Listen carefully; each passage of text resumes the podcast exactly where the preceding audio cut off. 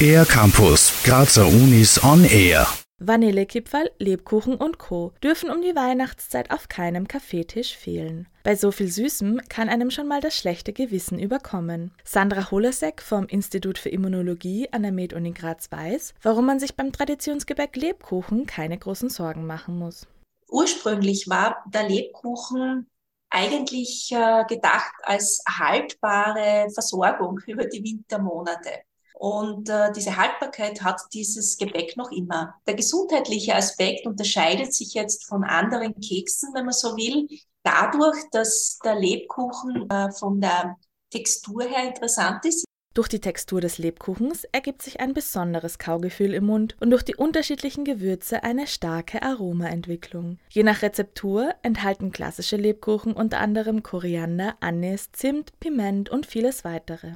Das Schmecken dieser Gewürze löst positive Erinnerungen aus, die häufig mit einem Gefühl von Gemütlichkeit einhergehen.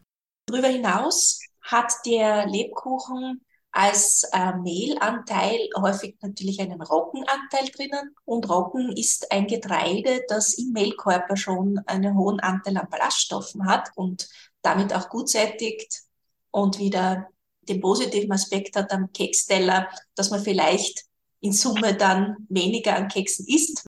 Erklärt Sandra Holasek. Lebkuchen wird traditionell mit Honig gebacken, der eine höhere Süßkraft als Haushaltszucker aufweist. So halten sich der Zuckeranteil sowie die Kalorien beim Lebkuchen in Grenzen, solange es keine zusätzliche Schokoladen- oder Zuckerglasur gibt. Weitere Tipps, um sich in der Weihnachtszeit etwas gesünder zu ernähren, kennt Sandra Holasek beim Keksebacken soll man aufpassen, dass man nicht hungrig ist. Oft vergisst man zu essen nebenbei, kostet dann die Kekse und das ist ein, ein Teufelskreis, weil man damit natürlich immer hungriger wird. Und unter den Feiertagen natürlich ist es völliger Ausnahmezustand, das ist klar und das muss man einfach auch so sehen. Man darf sich also rund um Weihnachten auch gerne etwas gönnen. Und wenn es der gesunde, selbstgemachte Lebkuchen ist, dann umso besser. Doch auch beim Backen von Vanillekipferl und Plätzchen hat man zu Hause die Möglichkeit, zu weniger Zucker oder zu einer gesunden Mehlalternative zu greifen. Für den R-Campus der Grazer Universitäten Bernadette Hitter.